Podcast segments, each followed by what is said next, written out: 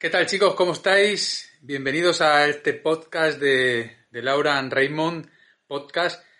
Tengo una buena y una mala noticia. Eh, va a cambiar un poco todo este paradigma del podcast a partir de ahora y os quería, os lo quería transmitir yo porque el otro día estuve hablando con Laura y estuvimos haciendo una videollamada, ella desde California yo desde España, y claro, me llamó para decirme que había tenido una oportunidad también laboral allí en, en California y que iba a estar tres meses focus a eso, ¿no? Porque bueno, así es la vida y así también es la libertad. Entonces, surgió algo pues que no podía decir que no, entonces me llamó rápidamente y me dijo, Raymond, que no puedo grabar el podcast, a ver cómo te apañas, etcétera, y intentamos hacer una grabación para que ella os explicase eh, los motivos, etcétera, ¿no? Y despediros de una despedirse de una manera pues así, ¿no? Como mucho más friendly, más amigable pero cuando he ido a comprobar el vídeo he dicho, vaya, si no tiene sonido.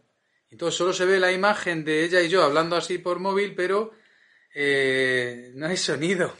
Y he dicho, pues nada, vamos a improvisar un vídeo y lo vamos a explicar. Así que, ¿cuál es la opción? ¿Cuál es la buena noticia? La mala es que nos quedamos sin Laura.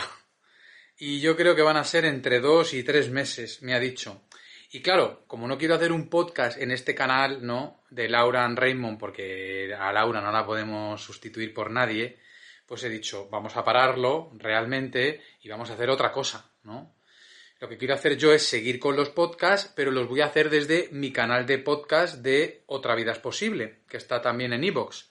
Entonces solo tenéis que buscar Otra Vida es Posible todo junto y ahí voy a subir eh, podcasts muy chulos, ¿vale? ¿Para qué? Pues para que no sé, que no se pierda eh, la dinámica, ¿no? Y no, y para ahí, porque yo tampoco quiero mancillar, ¿no? Ni desvirtuar lo que es este podcast tan bonito que tenemos eh, Laura y yo. Entonces vamos a ponerlo en stand-by, que son cosas de la vida, y vamos a ver si lo podemos retomar otra vez eh, en enero.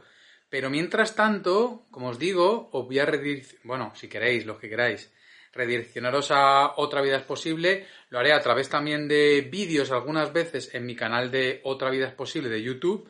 Y si no, con que os metáis en Evox, en, el mismo canal de, de, que teníamos Laura, eh, Laura y yo, Otra Vida es Posible, voy a subir podcasts también muy chulos. Para hoy tengo un podcast muy guapo que quería compartir con vosotros, que es la carta abierta de una de mis lectoras de los libros, pero las reflexiones merecen muchísimo la pena. Así que os lo voy a dejar en este vídeo, ¿vale? Pero no, no va a haber imágenes, pero voy a dejar toda la voz que voy a grabar en off leyendo esta misiva que me llegó un día a mi correo y que además llegó al spam, no la iba a ver y por cosas, eh, pues eso, de la causalidad, de causa de efecto, terminé leyendo la carta. En realidad la, en realidad la carta me, emocionó y hablé con, eh, con esta chica que se llama María y le dije, un día de esto, cuando tenga tiempo, voy a subirla en podcast porque creo que, merece la pena. Así que eso es lo que quiero compartir con vosotros, os lo dejo aquí. Y como digo, a partir de ahora, suscribiros al, canal de Otra Vida es Posible, cualquiera de ellos, para, eh, pues para recibir pues este tipo de, ¿no? de, enriquecimiento eh, para la vida que aporta valor, etcétera. Y, nada más, os mando un besazo fuerte eh, a todos. Si tengo oportunidad de hablar con Laura, pues haré que grabe un pequeño vídeo y lo pondré la semana que viene. ¿Vale? Venga, chao a todos. Hoy me gustaría compartir una carta abierta de una de mis lectoras. Es una carta que recibí este verano pasado, de María González Abreu. En realidad, recibo misivas y agradecimientos prácticamente a diario. Muchas de ellas permanecen indelebles en los baúles de mi memoria. Un día, un anónimo me escribió desde Tailandia para compartir conmigo, Raymond, loco, He mandado todo al carajo. Estoy cumpliendo mis sueños y estoy recorriendo el sudeste asiático en bicicleta gracias a tus libros. Gracias por existir. Inma, al terminar una de mis conferencias en País Vasco, se acercó y me dijo, Raymond, solo quería darte las gracias. Me leí Llévame de viaje y mi vida dio un vuelco. He vendido mi casa y me voy a vivir a Bali. Quiero algo mejor para mí. O ese soñador ciclista Juan Ignacio Betoli, que me mandó una postal desde la carretera de los Pamires que decía así. Recuerdo aquel día de diciembre cuando por algún motivo, desde una cama en un suburbio de Hanoi, Vietnam, terminé frente a una pantalla escuchándote hablar con Natalia Castro. Al día siguiente, la idea de atravesar Asia en bicicleta se cruzó por mi mente y con una sonrisa de complicidad me dije, no, Juan, eso es una locura, sabiendo que la semilla ya se había plantado. También aquella noche de marzo en Bangkok, cuando aterrado te hacía mil preguntas por teléfono. Criador de locos, ese sos vos. Nos llaman locos y es un halago, porque somos auténticos, porque nos arriesgamos a vivir. Gracias por tanto, Raymond. Ruta del Pamir, septiembre de 2019. Y es que llévame de viaje o viaje a mis heridas emocionales no son solo libros, sino que van más allá. Simbolizan una mentalidad, una filosofía de vida, una vida de superación encuadernada, una manera más amable de vivir que yo como escritor intento transmitir desde el ejemplo. Mis libros no cuentan nada especial, salvo recordarte, querido oyente, lo que ya sabes y has olvidado, un recordatorio para que no nos olvidemos de vivir y perseguir nuestros sueños, un manual de instrucciones para saber cómo vivir y para qué vivir. Las personas que compran mis libros no adquieren un puñado de frases emocionantes, sino que reciben un happiness mindset, es decir, una mentalidad de la felicidad, pero no una mentalidad cualquiera, sino una mentalidad realista, sin atajos, que se aleja del manido populismo de la felicidad que ofrece soluciones fáciles a problemas difíciles. Los libros son extraordinariamente mágicos porque permiten que podamos poner en palabras sentimientos y pensamientos inefables y enredados. Nos llevan a la reflexión, a pausar la vida, para atravesarnos por dentro e investigar aquellos desvanes a los que no dedicamos tiempo. Y eso mismo es lo que voy a compartir en este podcast con vosotros. Los pensamientos ordenados de María González Abreu, una de mis lectoras. Espero que lo disfrutéis tanto como lo hice yo mismo. Dice así, Buenos días, Raymond. Escribí este texto ayer y me apeteció mucho compartirlo contigo, por aquello de buscar aliento en los que sí se han atrevido al igual quería darte las gracias por tus vídeos, los podcasts que haces con Laura y por tu segundo libro. El primero de ellos, por economía aún no he podido disfrutarlo, pero sé que lo haré. Al igual, en algún momento del camino estoy segura de que escribiré el mío y te lo haré llegar. Así que gracias por los servicios prestados. Un abrazo, titán y feliz semana. Empiezo. Siempre pensé que era una cuestión de un clic, Supongo que debido a mi carácter impaciente y el refuerzo de una sociedad a golpe de like. Creí que una buena mañana te levantabas y decías, a la mierda, y sintiéndote gladiator, todo cambiaba de pronto. Estos últimos meses de aprendizajes y crecimiento buscado y consciente me han hecho comprobar que la vida es un camino de lento andar, que se transforma con un propósito de existencia firme que se va instaurando poco a poco en cada una de las células de tu cuerpo si crees en él y lo trabajas día a día. Pero la implantación no puede ser de cualquier manera. No. Antes de nada, se necesita una buena dosis de atención en el presente, que te lleva a una conciencia plena en tus actos y con ello a una responsabilidad y compromiso con tu vida brutal. Estas sinapsis que se crean y se establecen generan una sensación de coherencia que inexorablemente genera paz, una tranquilidad a gustito que engancha y que madirada con una actitud positiva de ternura y confianza hacen que veas las cosas desde otra perspectiva y te cuestionas y planteas cuestiones. ¿Y si el bienestar es un aspecto de compromiso y encaje interno y no de tachar sueños de una lista? Sigo dudando mucho mirando hacia afuera con esos ojos de solo sé que no sé nada, queriendo indagar cada oportunidad, paisaje o persona que el mundo me presente.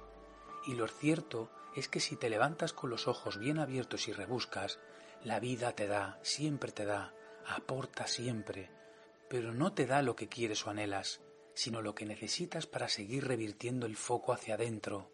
Y es que da igual lo que pase, absolutamente igual, no tenemos control sobre nada. Realmente lo esencial es lo que eres para gestionar lo que acontece y dentro del abanico de emociones humanas sentirlas todas con normalidad, sin sesgos. Es una tarea a asumir si se quiere vivir en el fluir.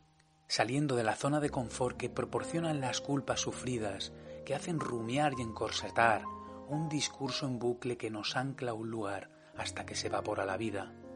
Y es que la realidad es tozuda, nos vamos, es una etapa más, y esa certeza me hace sentir más viva, con más ilusión por explorar, indagar y disfrutar en el aquí y el ahora. Siempre he detestado vivir esperando los viernes y las vacaciones, pero a día de hoy es una opción que en mi vida ni se contempla siquiera. Y en base a esa verdad, a la fragilidad humana, a las situaciones dolorosas, a la brevedad de los días, gestionar el tiempo. Siempre he creído que estamos compuestos de energía y que es imprescindible moverla para romper con los miedos y ver más allá. Apasionada, característica que me pone la mente a tope y muy soñadora, desde pequeñita les daba clase de geografía a las muñecas. Me encantaban los mapas y a lomos de una bicicleta de acá para allá iba conquistando territorios. Sin moverme de mi barrio y a golpe de pedaleo recorrí mucho mundo con la imaginación. Visité desde La Gomera a Cuba, para continuar a través de la lectura dándole aliento a mis sueños. Y cuando cumplí aquellos anhelados 18 años y fui a la universidad, no hubo nada que me parara. Abrí las alas y saboreé aquel mundo que era aún mejor de lo que había imaginado. Viajé, salí sin fundamentos ni horarios, me enamoré con una intensidad brutal y fui consciente a partir de esa época de que necesitaba algo más que aquel esquema de vida que me habían enseñado. Pórtate bien, estudia, trabaja y arma una familia. Y me rebelé durante mucho tiempo. Y acaté después breve periodo y fue peor. Seguía sintiendo que por mucho que me esforzara, mi pieza jamás iba a encajar en ese puzzle que había hecho otro, y que desde luego no era para mí, simplemente porque no creía en él. El primer escalón fue romper con la culpa que me generaba no entrar en el molde. El segundo, generar y potenciar hábitos de vida acordes a lo que soy. Y ahora, en el tercero, ando trabajando cómo gestionar y liberar tiempo en hacer las cosas que me gustan. Y desde luego, hay muchos muros para ello. El sistema se ha encargado de fundirnos las agendas para producir y adquirir, y en ese juego de la oferta y la demanda no da tiempo para lo importante, o al menos yo sé que no cuento con el tiempo que necesito para disfrutar de lo que para mí es importante. ¿Y qué hacer? me pregunto. ¿Salir del sistema? ¿Resignarte a vivir en él? La María intensa era feliz porque nunca dejó de perseguir la falacia de poder gritar algún día, a tomar por culo la bicicleta, pero hoy sé que el reto es más complicado que eso puesto que hay que ser muy valiente y renunciar a muchas cosas para vivir acorde a lo que uno es y quiere. ¿Qué pasa si las oficinas y los horarios rígidos me matan? Pues que tendré que apostar por el trabajo por objetivos, donde me siento más cómoda, o quizás ese ser autónoma del que siempre renegué. Tengo claro que quiero reventar la vida por todas sus costuras. Los sueños que he ido consiguiendo, que no han sido pocos, me han indicado que ese es el camino en la actualidad experimentándolos con más pausa y atención, menos exigencias conmigo misma, y tirando, eso sí, todo atisbo de deseabilidad social a la basura. Nunca he sido de estatus, pero es que en este minuto me interesa muy poco también el prestigio. Quiero seguir sintiéndome a gusto, darme baños en la playa, disfrutar del café solo sin azúcar de las mañanas y del té verde con chocolate de las noches comprometiéndome con las historias de vida llenas de ilusiones de tantos pibes y pibas, de los paseos en bici escuchando música y de los ratos de lectura con una copa de vino. Quiero liberar tiempo para fomentar las quedadas con esas personas que me hacen sentir mariposas de las risas, escribir y crear, parar, mirarme y sobre todo volar, viajar a un punto y patearlo, descubrir paisajes, gentes, gastronomía, culturas, volar, volar y volar, a otro continente o al monte de al lado de casa. Eso es lo de menos. Solo anhelo seguir aprendiendo y creciendo como ser humano, con la tranquilidad y la calma que da la conciencia de estar donde quieres estar a cada minuto, y eso no excluye sentir dolor, pues éste forma parte de la vida, pero sí evita sufrimientos y sentimientos de rabias estériles. Ando agitando los dados, puesto que percibo que hay dos formas muy definidas de desarrollarse. Por un lado, están los que miran y existen, y cuelgan de paso su vida en Instagram, y por otro lado, se encuentran los que viven y juegan. Quiero seguir jugando y explorando tableros, comprometiéndome con los trenes que pasen y me generen curiosidad, alzando la copa y brindando por la vida, que es una maravilla. Y si esto recala en tus manos, ten la certeza de que quiero seguir compartiendo sonrisas y momentos contigo. En estos instantes solo puedo sentir gratitud y amor en un estado que nunca antes había sentido. Aprovecho para darte las gracias por formar parte de mi historia. Y aquí termina esta maravillosa misiva que me sigue poniendo los pelos de punta. Claro, muchos se preguntarán, ¿esto tiene sentido? Sobre todo para mí, imaginad que hace muchísimos años estaba trabajando en Banco de España, tenía todo a mi alrededor, pero no encontraba sentido a mi vida. Y ahora cuando recibo estos agradecimientos a diario, me llenan de satisfacción. Es como que crees en el propósito de vida, ¿no? Que el propósito de vida no es más que saber que hay otra persona que ha mejorado y enriquecido su vida gracias a que tú has decidido convocar tus dones y talentos a pesar de las dificultades. Así que, ¿qué puede tener más sentido que eso? Nada más. Nos vemos otro día. Espero de corazón que os haya gustado y que os haga reflexionar. Muchas gracias.